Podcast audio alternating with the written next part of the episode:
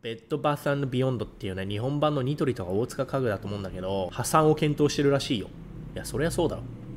だってこういうさ、家具系のね、会社ね、イケワはね、多分別枠だと思うんだよ。イケアは多分成功してると思うんだけど、こういう古いやつね、ビジネスやっていけないでしょって思うんだよ。よくさ、街、ね、どの街にも大体あるじゃん、ベッド屋さんとか家具屋さん。あんなのさ、1日1軒も買わないでしょ。でもさ、ずーっと置いとかないといけないんだよ。レント払って。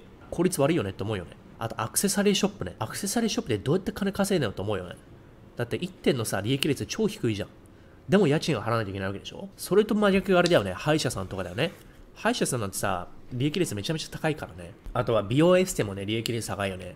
うんまあ、マシンは高いけど、アクセサリー売ってさ、1個100円のものをさ、売ってる服屋さんとかあるじゃん。古着屋さんも。どうやって儲けてんだろうねと思うよね。とバースのビヨンドがね。うん。株価暴落。でもこれ戻ってこないよ。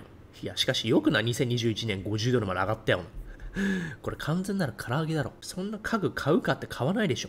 そもそも。一人のさ、顧客のさ、ライフサイクルってあるじゃん。例えば、ね、ネイルとか松江具だとさ、3ヶ月に1回とかいろいろあるじゃん。レストランだと、まあ1週間に1回のリピーターとかね。家具なんてさ、1回買ったらさ、1年、2年、3年買わないでしょ。だからダメだよねって思うよね。ビジネスとしては。ネット販売になっちゃうよね、やっぱり。在庫を持たない。トイザラス潰れたのみんな知ってるよね。だって Amazon の買えるもん。